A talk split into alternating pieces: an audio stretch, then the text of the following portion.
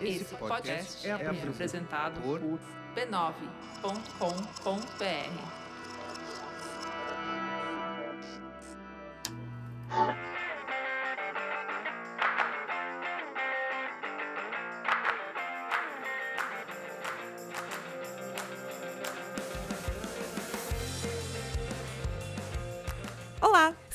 começando mais um Spoilers Talk Show, o podcast do spoilerstv.br, onde a gente conversa sobre cultura pop e televisão. Eu sou a Cris e hoje o episódio vai ser um pouquinho diferente do que a gente faz normalmente. Alguns meses atrás a gente fez uma conta no Curious Cat, que é um site onde as pessoas podem mandar perguntas anonimamente.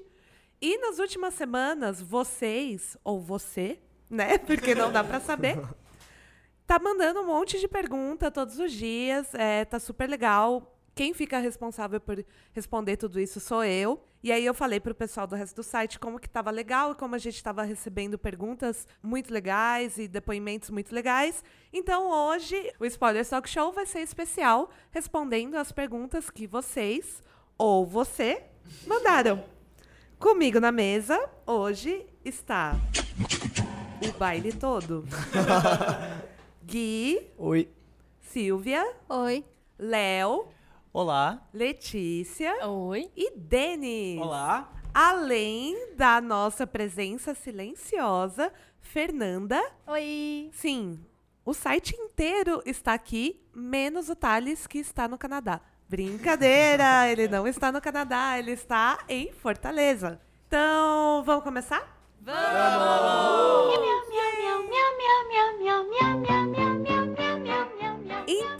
lá.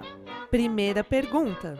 O que começaram a assistir sem muito compromisso, expectativa e descobriram que era bem boa? Silvia? Eu acho que o grande caso geral aqui do site, em geral, é The 100. Verdade, verdade. The 100 é, é o tipo da série que você começa a assistir sem compromisso e você fala, por que que eu vim parar aqui? Ai, meu Deus, e daqui a pouco você tá... "Ah, que loucura, eu quero mais. É. Teen Wolf também foi assim pra mim.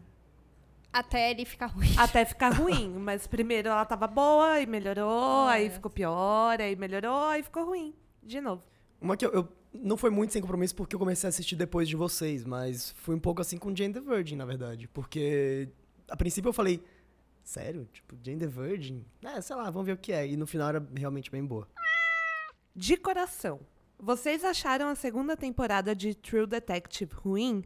Porque eu só acho que não deu audiência, mas achei muito boa. E aí, Silvia? Olha, é, eu não ia voltar pra segunda temporada. Aí eu comecei a ler as resenhas falando que estavam muito ruim. Eu falei assim, deixa eu ver se era isso mesmo, né? Porque eu sou uma pessoa que assisto muita coisa ruim, né? Então eu falei, Verdade. deixa, eu- deixa eu entender o que tá rolando, né? E realmente não tava boa. Ela foi extremamente pretensiosa. Eu acho que se você não, não passou pelo site, depois procura, porque eu resenhei todos os episódios de True Detective, não pelo não por um masoqui, por um sadismo, mas assim, porque eu parei pra olhar mesmo a temporada e falar, não, não é possível, vamos olhar com calma. E não estava ruim. A, a, a série, ela tinha, enfim, alguns vícios de roteiro muito esquisitos, tentaram construir os personagens e não deu certo. É, a atmosfera no ar foi extremamente forçada e artificial e, e pesada, então foi do cigarro e o cigarro eletrônico e a crítica do cigarro eletrônico. E teve diálogos extremamente ruins, inclusive o, o Chilique que um dos personagens é, deu com o abacateiro, porque o abacateiro não dava fruta, assim Eu- como a mulher dele era infértil. Eu odeio quando meu abacateiro não dá fruta. Eu foi, foi, foi, foi ruim, Muito. cara. Foi ruim. Foi ruim. De coração. Séries que, mesmo com final bostinha, vale a pena pela jornada. Fernanda. Eu tenho duas meio que na ponta da língua. Lost. Porque a primeira temporada é uma jornada que eu acho que todo mundo tinha que passar, pelo menos uma vez na vida. Eu acho que, principalmente na época em que ela aconteceu, ela fez muito sentido pra, sei lá, as tecnologias que estavam surgindo, fóruns, tudo fez muito sentido. E pra mim, a última jornada que valeu a pena, apesar do final ser bostinha, foi The Strain. Porque foi uma ótima primeira temporada pro final da primeira temporada ser bostinha o suficiente pra eu não voltar pra segunda.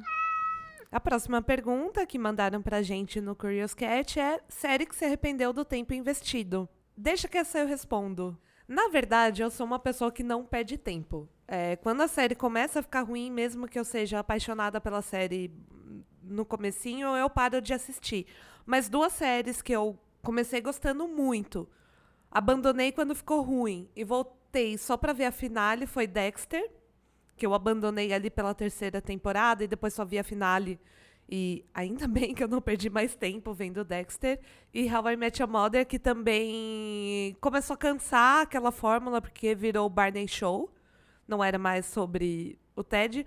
Apesar que o Ted nunca foi um personagem bom, mas o, Te o, o Barney também não é. Desculpa aí quem gosta. E aí voltei só pra ver a finale e foi uma bosta. Mas agora, falando, lembrei de mais uma que é a maior decepção da minha vida, que é Sleep Hollow.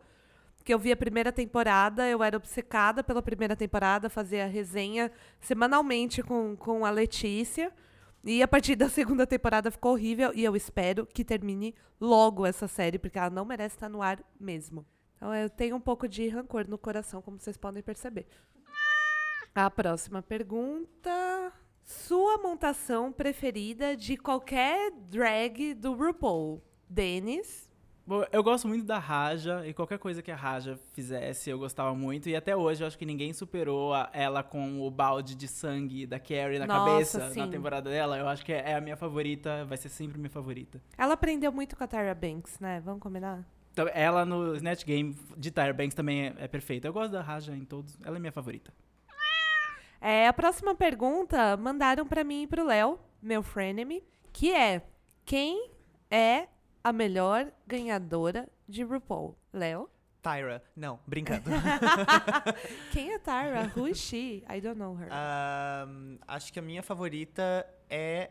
Eu tô entre duas. Eu tava entre a Jinx e a Sharon Needles, porque era pra quem eu mais tava torcendo nas respectivas temporadas. A Jinx, inclusive, é a favorita de quem mandou a pergunta pra gente. É, eu sou. Eu gosto muito da Jinx. Ah, então vou combinar com essa. Eu vou com Jinx. Jinx. Ai, como é facilmente influenciado o Leonardo, né? É, a minha preferida é a Bianca Del Rio, porque a Bianca Del Rio é eu se eu fosse drag. Então eu gosto dela. Porque ela insulta as pessoas e é uma coisa que eu gosto de fazer também. É verdade, a Cris realmente insulta. A nossa relação é baseada em insultos. É verdade, mas em amor também. E amor também. É, a próxima pergunta. Alguém aí viu o final de Six Feet Under e também chora até hoje quando ouve Breathe Me? Léo?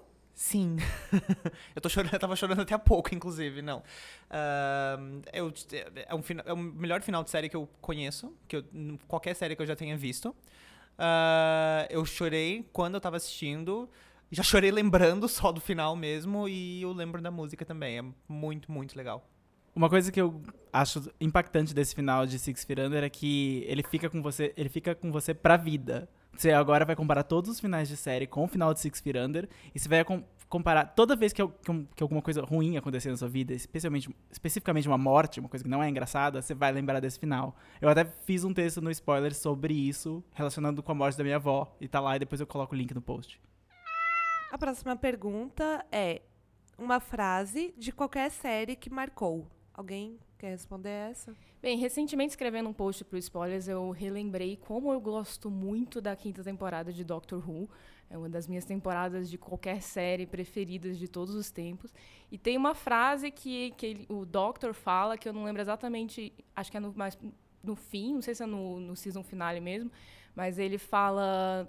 Nós somos todos histórias no fim. é, We are, we're all stories in the end. Que tem super a ver com a temática da temporada inteira, que é sobre memória, histórias, contos de fadas, enfim. E eu acho essa frase linda, já quis tatuar, mas aí, enfim, tem uma relação de amor e ódio com o Steven Moffat. Não quero me comprometer dessa forma. É muito comprometimento. É, mas é, é algo que, que eu sempre lembro que, que me marcou muito. É, tem uma frase que não me marcou tanto assim que nem a da, da Letícia, mas é que ela acho que ela meio que. Ela é quase meio que, que, pre- que previu o futuro, que é a, a- uma frase de DLC, quando a Paris Hilton faz a participação dela, que ela fala que ah, as fotos são os autógrafos do, do século XXI, e tipo, isso lá no começo do século XXI, e ela meio que previu. Num celular de flip. Celular de flip! Essa eu já Sim. quis tatuar também.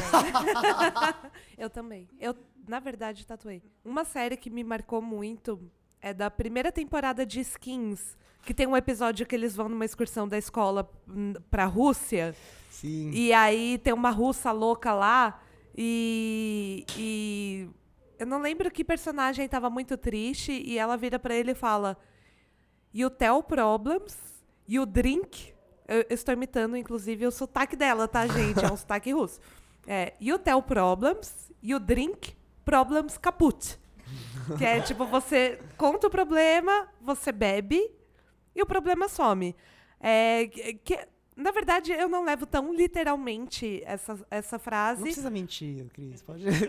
Eu- eu- é que a gente tem menor de verdade. 18 que ouve o podcast. É eu verdade, tenho que ser não, um gente, exemplo. não bebam. Gente, se você é menor de 18, não beba. É, mas o que eu levo dessa frase é que processe o problema que você está passando, o desabafe, sei lá, faça o que você tenha para superar, beba e depois esqueça desse problema, não fica remoendo aí. É uma coisa que eu tento levar. E você, Si? Tem uma frase é, que o Eli Gold falou nessa última temporada de The Good Wife, que é no momento que é, o Peter fala pra ele que ele não vai ser o gerente de campanha dele da campanha presidencial do Peter. É, e o Eli vira pra ele putíssimo da vida, no melhor do, no melhor acting do, do Alan Cumming de Broadway e sketch, assim. E ele vira pro Peter e fala: You dismiss your greatest asset and make your worst enemy. Então, assim, ele promete uma vingança, né? Você, o que ele diz? Você tá se desfazendo do seu, do, do seu maior asset, do seu maior, é, do, do seu maior trunfo, né? Do seu maior recurso, né? O asset também pode ser traduzido como recurso.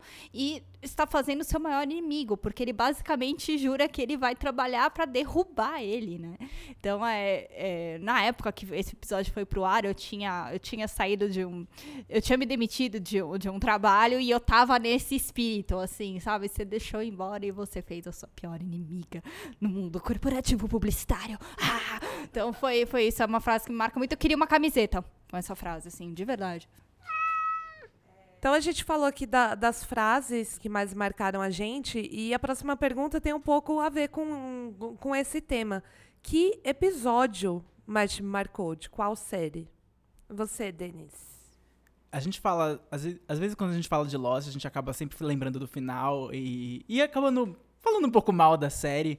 Mas a verdade é que Lost tem muitos episódios que marcam, e eu acho que de vários episódios de Lost que me marcaram, o primeiro que me marcou foi logo na primeira temporada, talvez seja um dos episódios que as pessoas mais lembrem, que é o Walkabout, o episódio do Locke, que você não sabe que ele é paraplégico, você descobre no final do episódio que ele é paraplégico, e conta toda a jornada dele sem mostrar que ele tá numa cadeira de rodas, depois mostra ele andando na ilha. E eu lembro que eu assisti esse episódio, eu chorei, porque eu também choro em qualquer coisa, na inauguração do supermercado eu tô sempre chorando. Mas esse, quando eu quero chorar de novo, eu assisto ele de, de vez em quando, eu tenho ele, eu nunca consigo apagá-lo. Então, Walkabout de Lost. Que bonito. E você, Gui? Muita gente tem uma, uma- lembrança meio negativa de Lost por causa do, do final, mas Lost acho que tem mais pontos positivos do que negativos no geral, assim. É aquilo que a gente falou na, na, na pergunta da jornada também. E, e um dos episódios que, que realmente sempre, eu sempre meio que assisto de novo, sempre tá na minha cabeça também, e, e que acho que muita gente acaba concordando que é um dos melhores episódios de Lost mesmo, é o A Constante, que é da quarta temporada, que é o episódio que, que mostra o Desmond e, e toda a relação dele com a questão do- das viagens no tempo, que ele tá meio que preso num, é, num, num loop, tipo, com, com, com o passado dele, e relembrando um pouco, e é quando ele, de fato, ele consegue falar novamente com a Penny, que ela tá fora da ilha, e ela tá tentando fazer contato com ele pra tentar salvar ele da ilha. E o episódio inteiro ele é muito bem dirigido, muito bem construído, e ele e ele ele é um dos mais fortes assim da, da série pra mim. E você, Fê? Eu tenho. Eu ia falar de Crazy Ex-Girlfriend, porque eu amo aquela música You Stupid, Stupid Bitch. Aquela música me marcou, aquele episódio me marcou muito, mas eu acho que o episódio que mais me marcou, que eu realmente lembro, e às vezes eu reassisto só pra sofrer mesmo, é o episódio em que a Fred morreu em Angel. Aquele episódio é horrível! E eu lembro muito de uma conversa que o, que o Spike e o Angel estão tendo quando eles estão tentando resgatar a alma dela. E o único jeito de resgatar a alma dela é viajar com o vessel que vai capturar a Ilíria pelo mundo.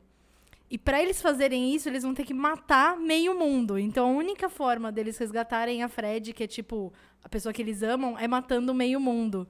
E os dois estão tipo em pé numa ponte considerando tipo o que fazer, assim, sabe? A gente mata meio mundo pra resgatar a nossa amiga que ajuda diariamente a salvar o mundo, ou a gente deixa ela morrer e se transformar num demônio, sei lá, de milhões de anos. Esse episódio pra mim, e bom, sei lá, né?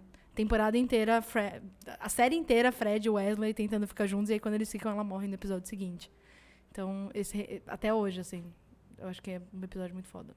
É, já tinham feito essa pergunta é, pra mim lá e eu respondi com, com os três que eu mais gosto, mas um que eu queria citar aqui de novo é o Vincent and the Doctor, de Doctor Who, que é o episódio que Todos contando os pontos. todo mundo tá aqui. Todo mundo é marcado pela tristeza, É. você pode ver que... É, episódio feliz não deixa marcas, é só episódio triste. Mas ele, na verdade, é um episódio que é meio agridoce, porque ele é muito triste, mas ele deixa uma lição muito bonita. No, no final do episódio, eles pegam o Van Gogh, que teve uma vida miserável, se matou, era de- super depressivo, e levam ele para o futuro para ele ver uma exposição dele mesmo. E aí ele ouve um cara falando sobre o que ele acha da, da obra do Van Gogh e, e, e ele se emociona, chora tal. Mas a, a lição que, que fica desse episódio, que é até um, um mini discurso que, que, que o Doctor faz, é que as coisas positivas da sua vida não apagam as negativas, mas as negativas não apagam as positivas. Então, é- eu acho super bonito, assim, porque é muito relacionável com co- qualquer coisa da sua vida. E é um episódio super bonito que vale muito a pena assistir, até se você nunca viu Doctor Who. É, é uma pílula bem interessante. É, então, vamos para uma pergunta feliz? Vamos, ver se tem. porque, né, tá todo mundo chorando. Ah, ta- talvez não tenha, porque a próxima pergunta é: Uma série que te deixou com ódio no coração. Letícia. Letícia, Letícia, tá com assim, uma cara de que vou falar, vou falar tudo. Agora ela vai botar pra Já fora. falamos antes e acho que vale repetir. Acho que eu vou How I concordar. Met Your Mother É. é- foi uma coisa que, que, assim... Porque, vamos lá, Lost, a gente até hoje fala que o final não foi né, dos melhores, ali a gente se sentiu um pouco enganado. Mas eu não olho pra Lost inteira e penso, puta, queria não ter visto essa série. Pelo que a Fernanda mesmo falou, acompanhar Lost na época que Lost saiu foi uma ótima experiência que eu guardo pra mim feliz até hoje. How I Met Your Mother, ok, era engraçado no início, tinha ali um formato que era diferente, mas as coisas boas não apagaram as coisas ruins do fim. As coisas ruins apagaram as coisas boas. Sim. Desculpa, Doctor, mas com ruins. How I Met Your Mother não deu certo. Não deu. Eu terminei me sentindo enganada, com raiva, Querendo reclamar no Procon. querendo eu reclamar, no, reclamar Procon. no Procon. Se fosse uma empresa, eu reclamaria no Procon, porque eles entregaram uma coisa que eles não prometeram por pura teimosia e por. E preguiça, né? É, O problema é que eles preguiça. desmancharam, tipo, tudo que eles construíram dos personagens. E falaram, não, esses personagens não, não são mais isso tudo que a gente construiu. Esquece. Exatamente. Foi isso. Assim, é, é o tipo de série que dá raiva de você saber que tem pessoas ganhando pra escrever aquilo. É verdade. Mas alguém quer se pronunciar? Leonardo. Scandal, pelos mesmos motivos. Verdade. Uh, Scandal foi uma série que eu comecei por recomendação quando. Uh, quando. Acho que ela tava na- começando a terceira temporada quando me recomendaram eu fui atrás dela. A primeira tinha seis episódios, a segunda era um pouco maior. A terceira tipo, já ia seguir o, o formato de série normal. E no começo eu gostei. Muita gente não gosta da primeira temporada porque acha que é um aquecimento. Eu até gostei da primeira. Ah, daí começou a segunda, eu comecei tipo, a gostar, tava, tipo, começou a ter um momento interessante. Só que em algum ponto no final da segunda, não sei se foi no meio pro final da segunda ou na terceira mesmo, a série começou a decair. Daí eu pensei, bom, acontece com todos, geralmente até acontece mais cedo com algumas séries, mas ok, tá decaindo um pouquinho, vamos aguentar, vamos aguentar. Acho que foi ao longo da terceira temporada que eu, tipo, comecei a ficar com muito ódio dela. Tipo, eu odiava todos aqueles personagens. Mesmo se os principais morressem, eu já não ia, não ia sentir falta deles. Ah, só que eu pensei, bom, eu já fiz uma maratona imensa pra chegar nesse ponto, então eu vou ter que continuar pra eu não sentir que eu perdi meu tempo. Então, eu meio que comecei a assistir Scandal na base do Hate Watch. Comecei a gostar com base no Hate Watch, assim, porque quando você vê com aquele ódio no coração, tipo, você consegue encontrar defeitos, começa a rir, vira uma comédia. Os personagens não se levam muito a sério, então ajuda. Tipo Esquadrão Suicida. Tipo, tipo Esquadrão Suicida também. Tipo, é um bom filme de hate watch. E agora que Scandal, tipo, já pra mim perdeu completamente o fio da meada, assim, tipo, não, é um... Eu, eu, eu imagino que a sala de roteiristas deve ser um sorteio de papeizinhos, tipo, pra ver pra onde vai a história agora. Porque tá muito solto, tá, pra mim não faz sentido nenhum. Então, Scandal, resumindo a pergunta, a resposta. Resumindo. tá bom, obrigada, Léo. Respondeu, respondeu. Acho, acho que sim, acho que respondeu, sim. Obrigada, viu?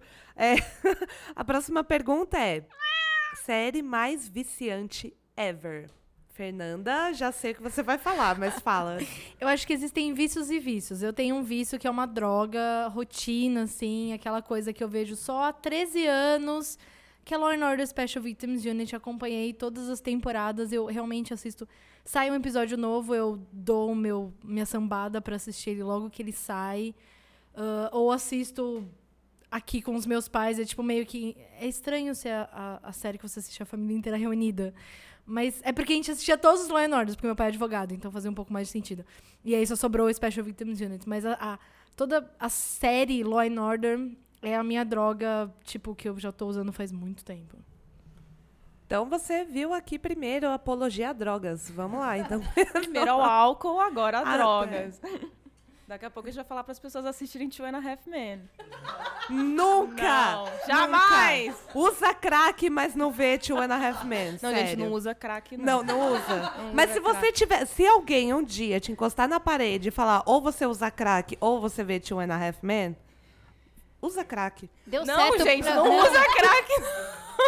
Deu, mas Usa crack sim! Eu acho que crack tem mais volta do que Two and a Half Men. deu certo pra Xoxana. Em Girls. E você, Lê? Um outro tipo de droga, além da- de- desse que, a, como a Fê falou, você usa por muito tempo e fica dependente, né? Tem aquele tipo de droga que você quer ver tudo de uma vez, numa sentada, alucinado, querendo ver o final. A mais recente série que eu acho que proporciona esse tipo de sentimento, de momento, é Unreal, que tem uma primeira temporada muito boa, que é um ótimo tipo de, de droga, por assim dizer, se é que existe algum bom tipo de droga. A Fê diria que sim. A segunda temporada já destrambelha um pouco, já vira um pouco mais crack, né? Um pouco mais uma droga meio meio, hum, não sei se valeu tanto a pena, mas ainda assim você quer terminar, você tem vontade de ver, eu pelo menos assim que saía eu queria assistir, nunca fiquei entediada assistindo Unreal, fiquei decepcionada com escolhas de roteiro que foram meio cagadas, mas ainda assim dava vontade de ver e eu acho que ainda, ainda entra nessa categoria de, de série viciante. E você, Si? Tá, a última série viciante é, tem a ver com drogas, mas não, né? É, que na verdade ela é um fenômeno é, que aconteceu aí uns anos atrás, que foi Breaking Bad.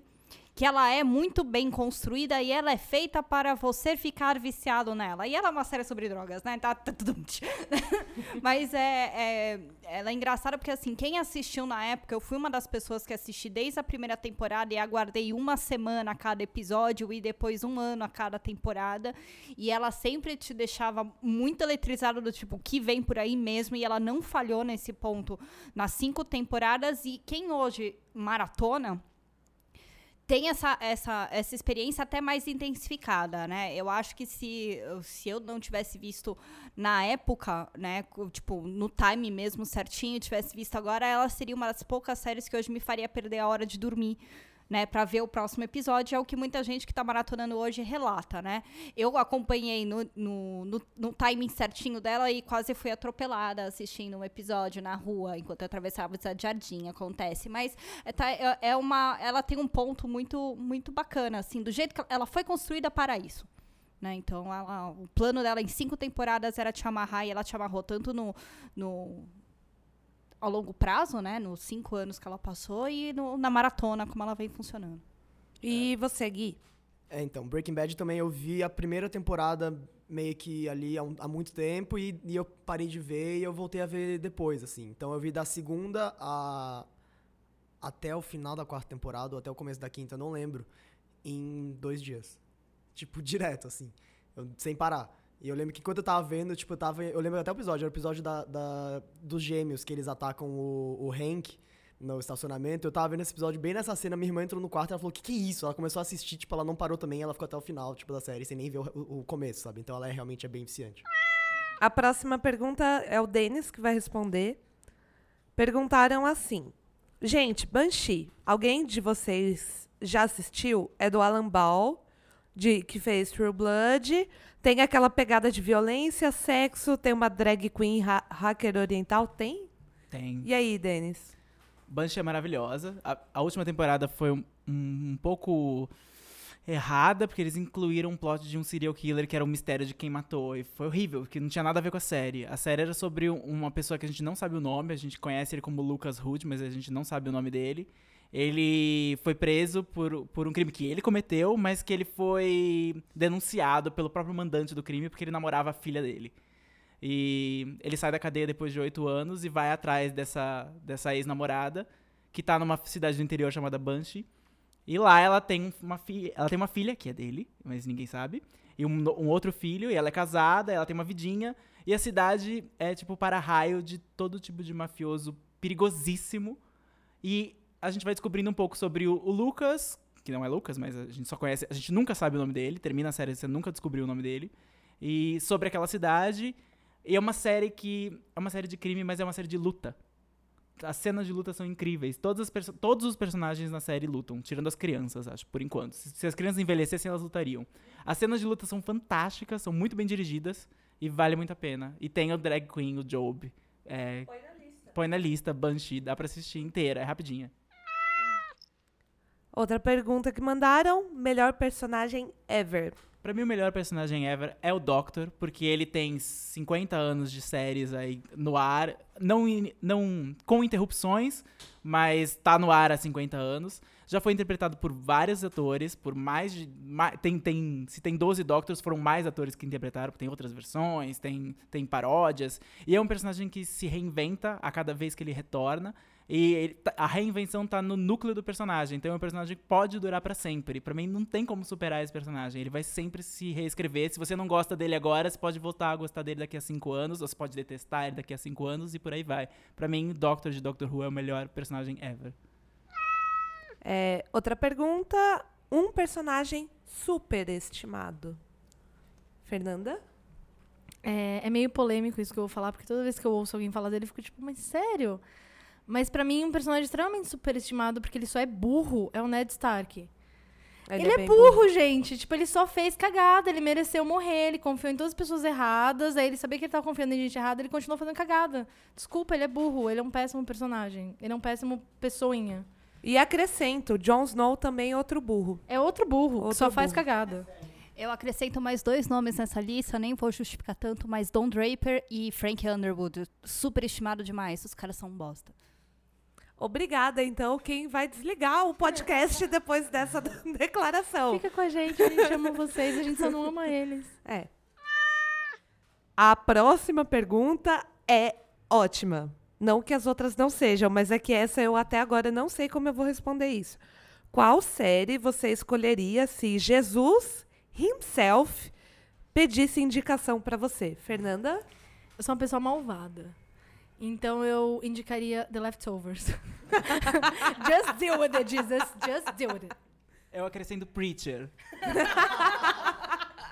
Eu, eu ia indicar RuPaul's Drag Race, porque eu acho que ele ia curtir pra caralho, na boa. boa. É Jesus Cristo, né? Que É. a gente tá falando. Tá. É. Só pra confirmar. Ah, o famigerado Jesus Esse Cristo, mesmo, esse aquele. mesmo. O gostosão da Galileia, Aí, também conhecido isso, como. isso. Eu recomendaria Sense8, porque eu acho que ele ia gostar, porque tá dentro dos ensinamentos dele, É de verdade. ame ao próximo como se fosse você mesmo. É verdade. É sério. Boa. É verdade. A próxima pergunta, enviada por um dos nossos gatos curiosos. Recast é uma coisa que te incomoda? Recast, né? Quando a série substitui o ator, né, que tá fazendo aquele personagem, o personagem continua o mesmo, a mesma caracterização, e aí o ator é apenas trocado, né? É, Eu, em geral, não me incomodo, porque na verdade eu não percebo. Eu demorei muito tempo, alguém teve que me falar assim, não, é outro Dário. É Mas outro Dário. Silvia. Mas é porque acontece geralmente em troca de temporada. Eu não lembro, cara. Tá, ok. Tipo, tem que gritar muito na minha cara, assim como o caso da Hortense em Another Period, assim, que foi, foi proposital e, e aconteceu aí de, propósito e entrou outra atriz no lugar. Né? Ou alguma coisa que é muito avisada antes, como por exemplo o request do Cafius que vai acontecer agora dessa primeira temporada para a segunda, que foi um furo que o Spoilers deu, contou do, do Cafius Gate né? Que a gente que deu que o ator vai ser substituído. Mas no geral apareceu na tela e tá ainda caracterizado o personagem em geral. Eu não me incomodo. Eu odeio sempre, é, a menos que tenha uma justificativa muito boa, tipo morte ou algum problema muito sério de produção que dizem que foi meio que problema do Cafios. Mas só que quando, sei lá, só trocam, isso aconteceu com The Strain, isso que aconteceu com Game of Thrones em mais de uma ocasião de recast, eu fico meio tipo, mas cara, por quê? Sabe?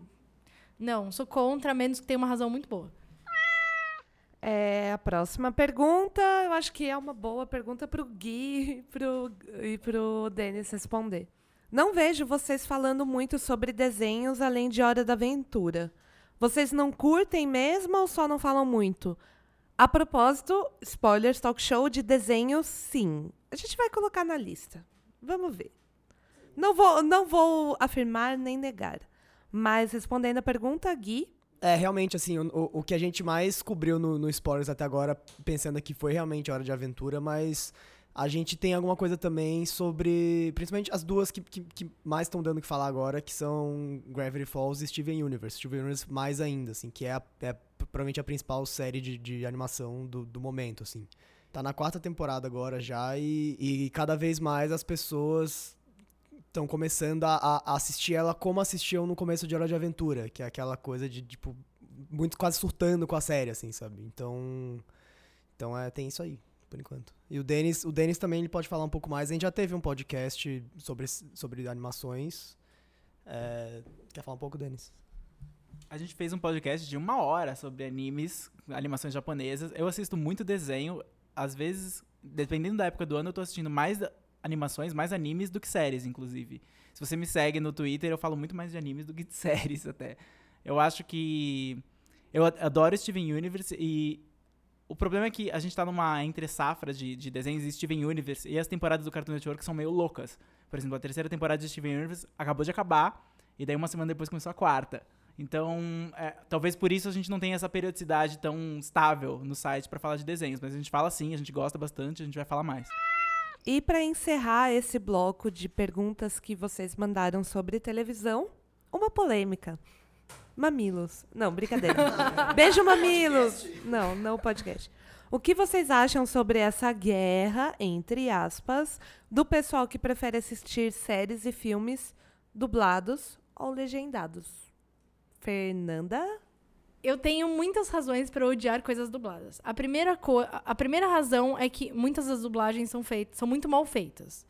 A segunda é que pra mim você perde, assim, pelo menos 60% da atuação na voz, na- no tom da voz que o ator dá quando ele tá atuando. E a terceira é que quando qualquer dublagem, quando ela for feita, todo o resto do som ele vai ser abaixado para que a voz dublada seja ouvida mais alto, porque como ela não vai estar batendo com a boca, isso daí é uma questão de edição mesmo. Você abaixa tudo para que a voz dublada seja ouvida mais alto, Ah, seja de fato ouvida. E, por exemplo, Hannibal. Imagina Hannibal em que metade da série tava no som de Hannibal. Você não ouviu. Pra mim, você perdeu. Tipo, Demolidor, onde Tipo, uma das coisas mais legais da série é que você ouve as coisas que ele tá ouvindo. E isso é super sutil. Você não ouviu se você assistiu dublado. Mas o que que eu ensino? Eu, eu sei que tem uma coisa de inclusão aí, sei lá. Meu avô, por exemplo, tá meio ceguinho, então ele assiste coisas dubladas. Mas aí faz um sentido um pouquinho maior, assim. Mas Você, Denis. Eu super entendo é, não gostar de dublagem, especificamente pelos aspectos técnicos que a Fernanda mencionou. Mas eu cresci com dublagem. Todas as séries eram dubladas na- no- quando eu era menor, quando eu era adolescente. E apesar de do som ser um elemento importante, do som ambiente, do som é, do cenário, etc. não tenta me convencer que você tá ser do meu lado. importante.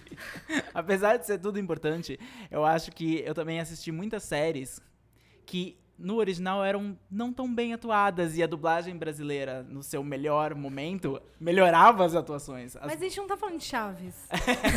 Não, a gente tá falando de Buffy. Sim! Nossa. A voz do Angel e da Sarah Michelle Gellar, a voz do David Boreanaz e da Sarah Michelle Gellar é muito melhor dublada do que legendada. Muito melhor. Infinitamente melhor. A atuação da Sarah Michelle Gellar não era suficiente pra sustentar a Buffy, mas a dubladora sustentava. Eu vou mudar toda a minha maratona agora pro dublado, porque eu tô vendo Ah, do não começo. mude. Faça isso! Não mude, porque a dublagem que tá na Netflix não é a dublagem que, tava, que é Ah. ao ar na Fox, é uma dublagem nova. As dublagens mudam também. Você pode ter. Se, se você assistiu De Volta pro Futuro dublado na Globo nos anos 90, é diferente de você assistir dublado hoje. A dublagem mudou. Mas a dublagem de Buffy na Fox em 1996, 97 era excelente. E quando eu passei a assistir a série em inglês, eu não gostava tanto dos Ele personagens quanto eu gostava tá contra da mim, dublagem. como ele foi, tipo, no coração da primeira série que eu assisti na minha vida. Obrigada, Denis. Te odeio. É a minha série favorita. hein? Eu também. Acabou?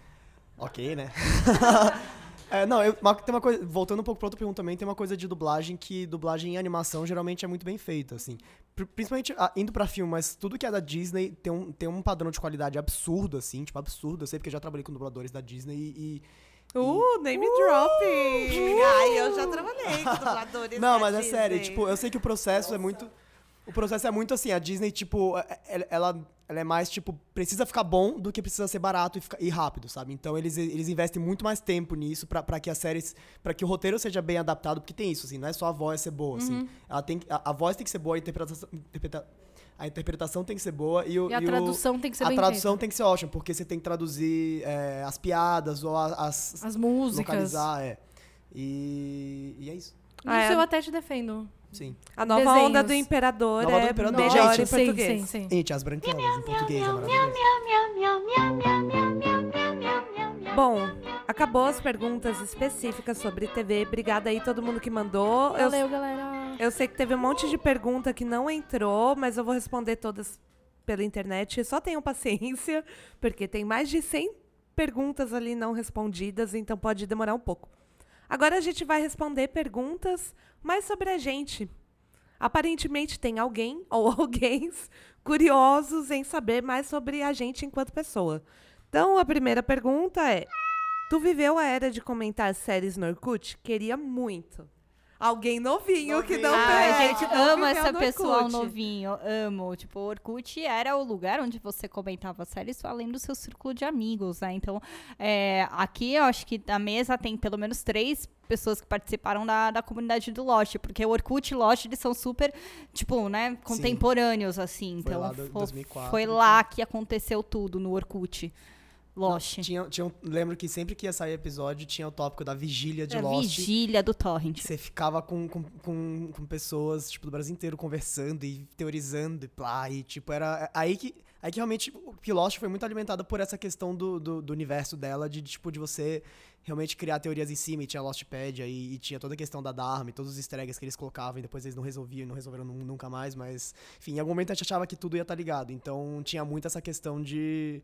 De, de interação ali. Vale dizer também que também eu meio que tô aqui por causa do Orkut, porque foi pelo Orkut que eu conheci a Cris. É verdade. A gente se conheceu na comunidade Da Leila Lopes. girando com Leila Lopes.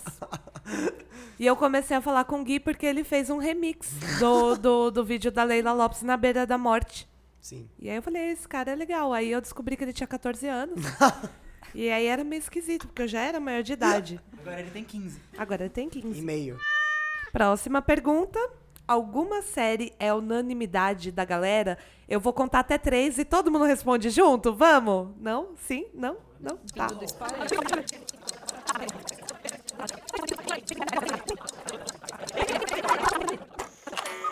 É- é- essa pergunta, na verdade, até alterou aqui um pouco os ânimos das pessoas. E a gente acabou de descobrir que, na verdade, não tem unanimidade no site. Tem séries, assim, que a maioria gostam, mas unanimidade não tem.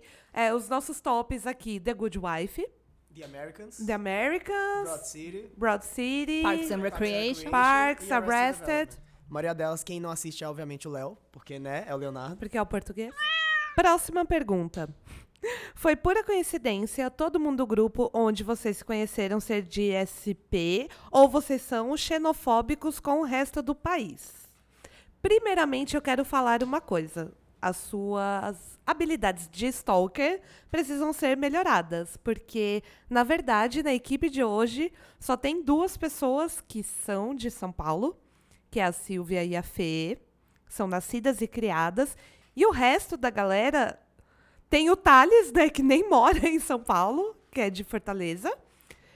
E o resto da galera é todo mundo de fora e que veio morar em São Paulo. O Denis é de Santos, o Gui é carioca, a Letícia é de Floripa, o Leonardo, é, eu acho que as pessoas acham que a gente brinca que ele é português, mas ele é de fato de Portugal. De onde? Eu sou de Lisboa. Lisboa, Lisboa. Fala em PTPT. É, eu não vou falar. Eu não Por tô, favor. Eu não tô nem bebendo ainda, sabe? pouquinho, só uma frase. Só. Isso acontece quando eu tô bebendo. Ou quando Só eu tô fala falando Você tá falando com a sua mãe no É, telefone. não, mas é, é, alguém liga pra minha mãe e pede pra ligar, sabe? É, tipo, é automático, sabe? É tipo um interruptor, assim. Fala um ora, pois. Não, não é como... I see what you did there. E também a gente já teve outros membros. Ah, é, eu sou de Tatuí, cidade de Ternura, interior de São Paulo. De vez em quando até meu sotaque original aparece aí. É, mas já teve mais gente do site, teve o pessoal além da muralha, que é o pessoal do Sul, Sandrine, Já tivemos pessoas no Canadá. já teve o Pires no Canadá. É, a gente já teve outros membros do site que já saíram, que eram de outros lugares do, do Brasil e até do mundo. E, mas assim, o podcast é gravado em São Paulo, então faz sentido que todo mundo seja de São Paulo, senão a gente ia ser obrigado a gravar pelo Skype e vocês não iam poder ouvir as nossas vozes. Próxima pergunta: quem é a mais novinha do bonde? Luiz Guilherme Moura. Hum, novinha do bonde. Tava no fluxo, avistei o Guilherme no grau. e comprei vodka pra ele. Não. Gente, não ouçam a Fernanda, ela é a voz É, do Fernanda, mal. A Fernanda é a voz da, da má influência. A Fernanda é a segunda novinha, né? Sou, eu acho que talvez. Sim, Sou você é de de 90. 90. É. é. você Mas depois se eu. você for menor de idade, a Fernanda aparecer perto de você te oferecendo bebida, Corre. não aceita. Lembra cai que eu gosto de fora. Hannibal, não aceita. Cai fora. Agora a próxima pergunta é muito interessante e eu quero só ver a resposta da galera. Se você tivesse que passar o resto da vida isolado em uma ilha com outro membro do Spoilers, quem seria? Bom, eu tenho um membro, desculpa vocês todos aqui presentes do Spoilers, mas se eu tivesse que ir pra ilha, eu iria com o Thales, que é meu namorado, então... Talvez a gente se matasse na ilha. Mas, ou não, a gente nunca vai saber. E você? Tomara, né? eu, eu iria com o Léo, porque o Léo é português e ele ia dar um jeito ou de colonizar a ilha, ou de construir uma caravela e invadir Ele ia outro achar país. ouro. Ou achar ouro. Então ia dar tudo certo, pois português. Eu tenho, eu tenho umas skills de sobrevivência, assim, Então. não só de séries, mas acho que tá no sangue, talvez, sabe? Então. Sangue de um colonizador, jeito. Comida, é. comida, no mínimo, eu conseguiria. Povo assim, desbravador, sabe? né? É. Mares. Você dormiria, no dia seguinte já tinha uma pequena colônia. Você Exato. não sabe como surgiu, mas eu consegui, assim, sabe? Foi um estalo. Definitivamente, Leonardo, melhor opção. Cara, tipo. se Eu cons- acho que o Léo vai virar a opção de todo mundo. Mas alguém quer responder? Eu, eu quero responder. Oi, Si. Oi. Você. Tudo bom? Eu, na verdade, eu levaria uma pessoa que, na verdade, é uma pessoa que basicamente já passou por uma ilha deserta ou, ou uma, uma situação difícil junto comigo há muitos anos, durante muitos anos, que é o Denis. A gente fez faculdade juntos, né? Sobrevivemos. sobrevivemos, né, à faculdade. Não, e eu levaria o Denis porque o Denis, ele sempre, de- do jeito dele, do jeito muito óbvio, ele sempre talk sense to me. Assim, toda vez que eu Ah. tenho uma, um- uma crise de loucura deles, não, tal coisa. Aí eu, ai, é verdade.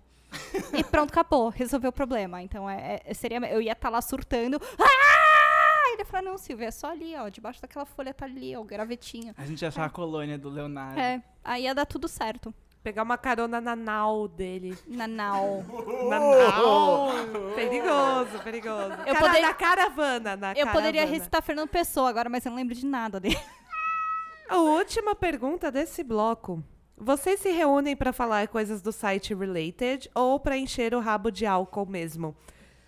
As duas coisas, na Dá pra verdade. separar as duas?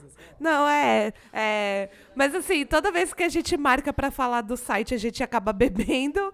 E toda vez que a gente marca de beber, a gente acaba falando do site. Então, é meio inevitável as duas coisas acontecerem ao mesmo tempo. Então, é isso. Encerrada. Encerrado o bloco sobre a gente. Se tiver mais perguntas, manda aí no Curious Cat também, que a gente pode responder ou não. Por exemplo, eu não vou passar meu CPF para vocês, mas vocês podem perguntar.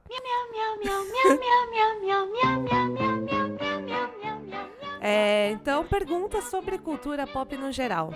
A primeira pergunta é dicas. Que não é uma pergunta, né? É um, um pedido aí. Dicas de filmes de terror, a Mifa, pelo amor de Deus. Ahn, cara, filme de terror. Eu gosto muito de terror, mas eu não consigo pensar em filmes que eu assisti recentemente que eu gostei de terror. Você lembra de algum, Léo? A Bruxa, eu gostei bastante. Eu vi um no, na Netflix ah, chamado Invitation. Eu gostei muito desse filme, porque ele não começa exatamente como um filme de terror, mas ele começa perturbador, talvez. Não é um filme de sustos, não é um slasher, não é algo que te faça te ficar em alerta. Ele te faz ficar em alerta, mas não pelos motivos do costume, assim. É, é um bom filme. E também um chamado Você é o Próximo, também na Netflix. É, eu indicaria. na- Não recente, eu acho que todo mundo provavelmente já assistiu, mas a trilogia Pânico eu gosto bastante. É, é bem legal. E eu não considero o quarto filme. Eu, go- ah, eu adoro o quarto filme. Eu adoro. O clássico, o clássico. Mas ele é ótimo.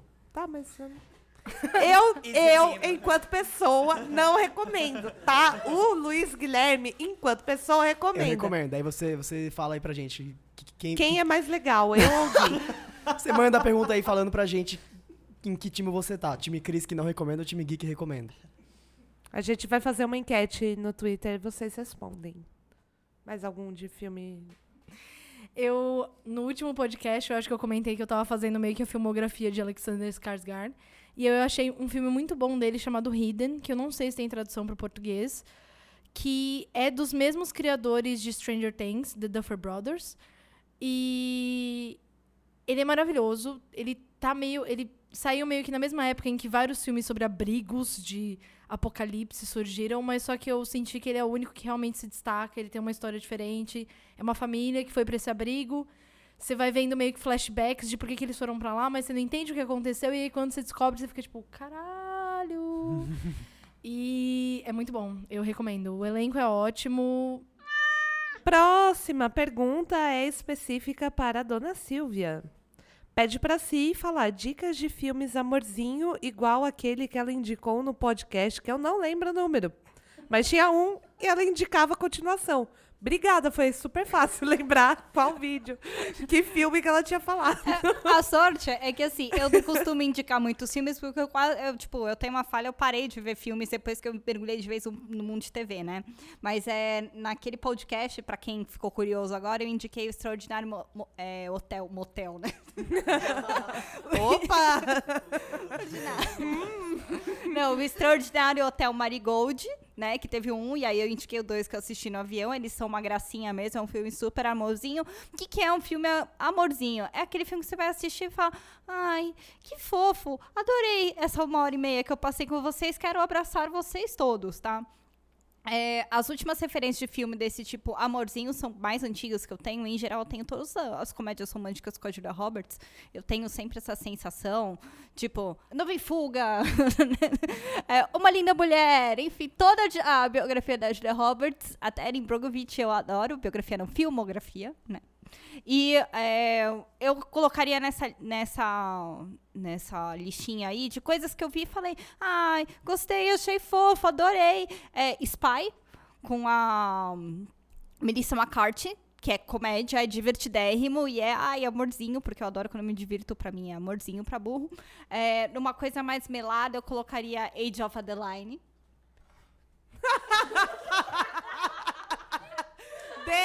Gosto, eu até vejo. O Denis vai ter o derrame. Denis, o que você tem a falar sobre Age of Adeline? Não tem nada mais amorzinho do que a Blake Lively sendo uma bibliotecária que descobre que tem a terrível missão de viver pra sempre e ser muito gata. Amorzinho. Muito triste quando Amorzinho. isso acontece. É, Eu colocaria nessa lista aí também é, é, a paródia dos 50, t- dos 50 tons de cinza, que é os 50 tons de, de preto. Que é tipo, é, é uma paródia tipo Todo Mundo em Pânico, só que dos 50 tons de cinza é uma comédia hilária. Né, que é meio nessa pegada Todo Mundo em Pânico, então também é amorzinho porque você se diverte horrores e passa. Gente, eu não assisto muito filme, eu não sou essa crítica de cinema. Ah, então, é isso. É Então isso. é isso, pessoal. Vejam o Máscara. O Máscara também entra no amorzinho. Titanic é um filme ótimo. Ótimo. Não sei se você já ouviu falar, mas Titanic é muito bom. Romeu e Julieta. Ah, mas Romeu e Julieta. Amorzinho, é Amorzinho. Amorzinho. Amorzinho. Então, obrigada, Silvia. Legal, nada. Silvia. e a próxima pergunta é para nosso muso europeu, Leonardo.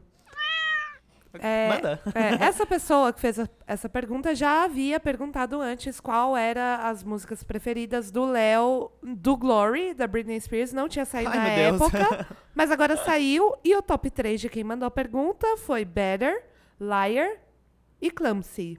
São três. Qua- a- Não, Você deixa eu terminar de falar, querido? Deixa? eu não consigo parar de falar. Deixa eu terminar de falar. Man interrupting. Ele É. quer colonizar a mesa. Ele quer colonizar a mesa. É, mas qual é o seu top 3, Léo? Agora pode essas, falar. essas três são ótimas. Eu gosto muito de Liar. Ah, eu gosto muito de Wanna Come Over também. E If I'm Dancing. Eu falei If I'm Dancing, a batidinha já começou na minha cabeça. Vocês não estão ouvindo, mas talvez dê um jeito de colocar depois em off. Você também tá ouvindo, não, não sou eu? Pega a dica. Agora, o último bloco. O último bloco, que é sobre a vida, o universo e muito mais. Primeira pergunta: melhores doces para se comer vendo séries? É, todos menos bombom Caribe. Não, Caribe pra sempre. Não, sem bombom Caribe. Caribe Todos os pra bombons sempre. Caribe. Você vai na Justice loja e você nem Caribe. compra a caixa pra, sei lá, vir uma opereta pra estragar seu filme. você vai lá e pega direto os Caribes. O Caribe é tão bom que agora ele vende separado. Opereta? Opereta não. Opereta não vende separado. Preciso fazer- uma declaração. Eu nunca comi bombom caribe. Daí você, né, Não tá Silvia? perdendo E a nada. Silvia também não. A gente Não é do tá time que perdendo nunca comeu nada. caribe. Sorte sua. Não tá perdendo nada. Não como bombom Venha Caribe. pro nosso lado É evoluído. assim, é assim. Você já comeu banana estragada? já. É bombom Caribe, é banana estragada. Eu acho injusto, Eu porque também. a Cris tá com o microfone fixo e o resto das pessoas que querem defender Caribe, a gente tem que ficar brigando pelo microfone. Mas, Fernanda, você... Letícia estava puxando o microfone da minha mão. Stop, bombom Caribe! Não vou me Bombom calar. Caribe. Não Mas, vou me calar. Fernanda, você é editora, você pode cortar todas essas pessoas, sabe? Algumas censuras vêm pro bem, sabe? Olha lá o português. Olha quem tá falando. Então, resumindo. Resumindo, qualquer coisa menos bombom Caribe, Caribe. Caribe, menos, come Caribe, come Caribe. Menos Caribe bombom não Caribe. está nos pagando pra falar isso. Talvez Compre esteja pagando Caribe. a Fernanda. É, eu acho que tá Eu pagando acho que a tá pagando Fernanda. a Fernanda, mas o- a gente, os imparciais, as pessoas Que não que estão têm bom recebendo gosto, nada. que não paga bebida pra menor de idade, os responsáveis da mesa, não comam bombom Caribe. E esse foi o último spoiler que eu tinha. Vamos lá para a próxima pergunta. Qual o relationship goals de vocês? O meu é Ross e Rachel no Planetário. E entre parênteses, mas só nesse momento também porque puta casal chato, verdade. Acho que tem um que é meio de série, assim, que, que acho que é meio de todo mundo, que é a Leslie e o. É, eu ia falar é. também. Quem? Leslie Benn, de Parks and Recreation. Ah, sim, sim. tudo, tudo Sim. sobre eles. É. Relationship goals. É, o meu relationship goals é a Jane e o Brad de Happy Endings, porque eles são completamente malucos e o relacionamento deles é muito divertido e dá muito certo. Eles são muito companheiros. Próxima pergunta. Se você fosse escolher o jeito que o mundo ia acabar, como seria? Eu, particularmente, um meteoro tava ótimo. Pra mim, eu só, eu queria que fosse rápido só. Eu queria que o mundo acabasse com aquele som do iMac ligando. Tá bom. Basicamente Guerra dos Mundos, né? O do Tom, do É Tom- tipo, do Tom todo mundo descobre que na real a gente tá dentro de um Mac. Sei lá, faz todo sentido pra mim. Aí parece o Steve Jobs, assim.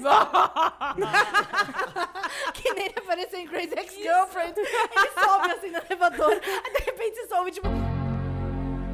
E acabou o mundo. Ok, ah, eu Fernanda. quero também, assim, tá bom. Legal, legal. Mas falar? A próxima pergunta é boa pro Léo responder.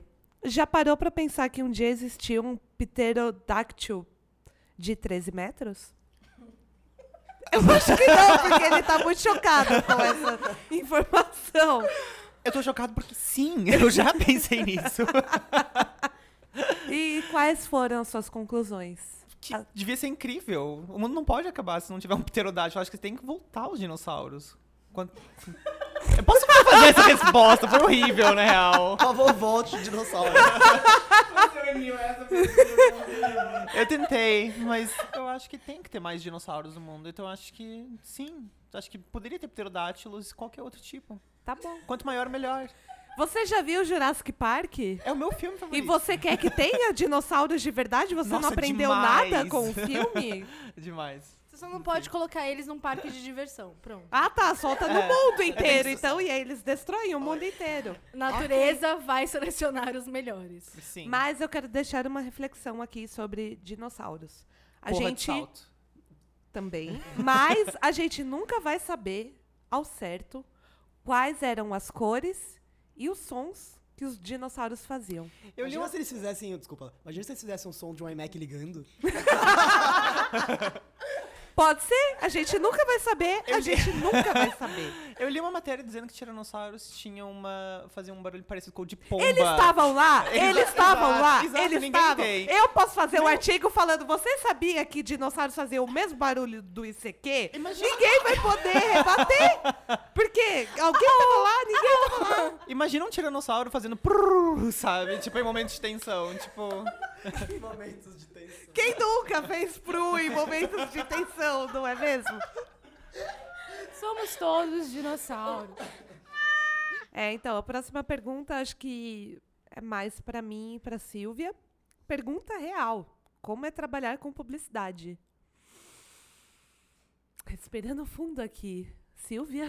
Olha, eu amo o que eu faço, de verdade. Eu curto pra caralho o que eu faço, como eu trabalho, as soluções que eu, que eu crio, mas por que cacete eu resolvi gostar tanto de trabalhar no mercado tão difícil? Porque, assim, é, eu acho que todos os espectros de todos os as doenças mentais que existem no mundo, todos os distúrbios de personalidade estão concentrados dentro da publicidade. Os narcisistas, os sociopatas, os psicopatas, os bipolares, com respeito a todos, mas lá tem um- uma concentração de muita gente que não se trata. Se eles se tratassem, ia estar tudo ok. A galera, o problema lá é que a galera não se trata at all, assim.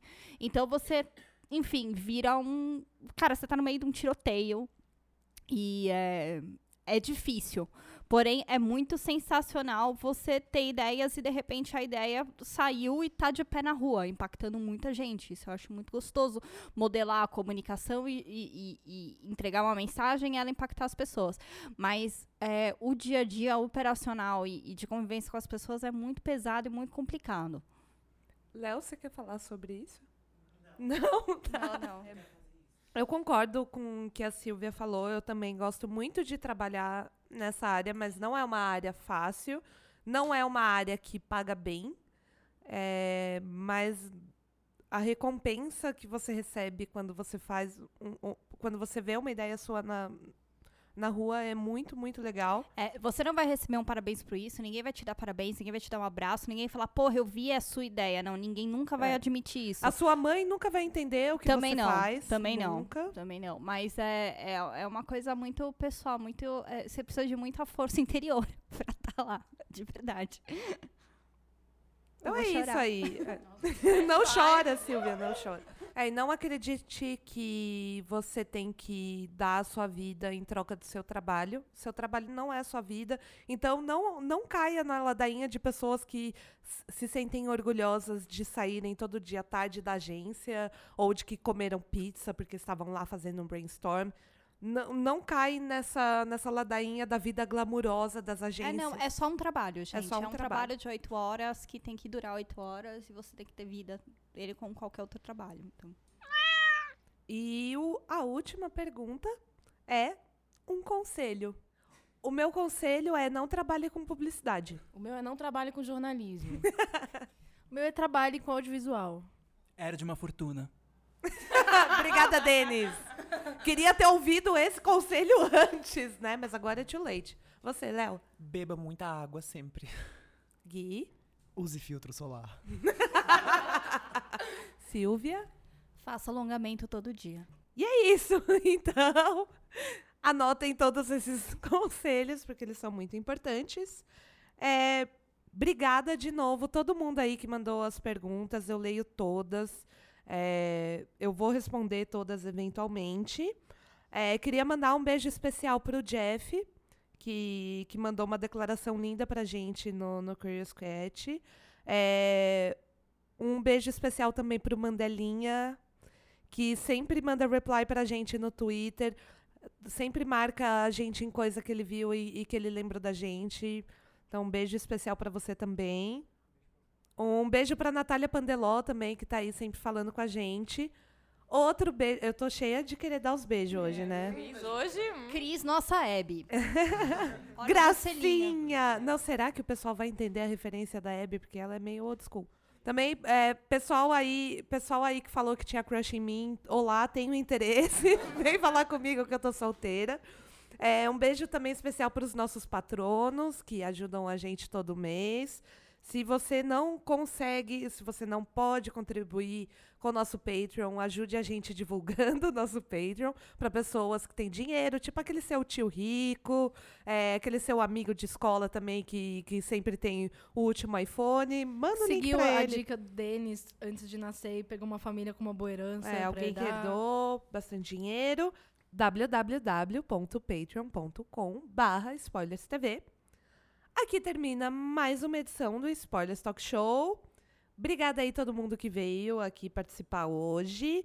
Você pode seguir o Spoilers no Twitter, arroba SpoilersTVBR, no Instagram, barra SpoilersTVBR, no Snapchat, SpoilersTVBR. Como vocês perceberam, a gente tem um certo padrão aí nos nossos nomes e a gente está em todas essas redes. A gente também está na iTunes Store, então dá estrelinha aí pra gente, mais cinco, né? Não vamos miguelar estrelinha.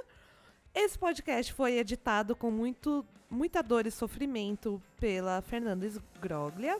A imagem de destaque, cheia de gatinhos, linda, foi criada pelo Thales Rodrigues, que não está aqui porque está em Fortaleza. Comenta aí qual, qual foi o gatinho preferido de vocês na imagem. Obrigada, B9, pelo espaço cedido e por ser a casa do Spoilers Talk Show na internet. E até a próxima! Tchau. Tchau.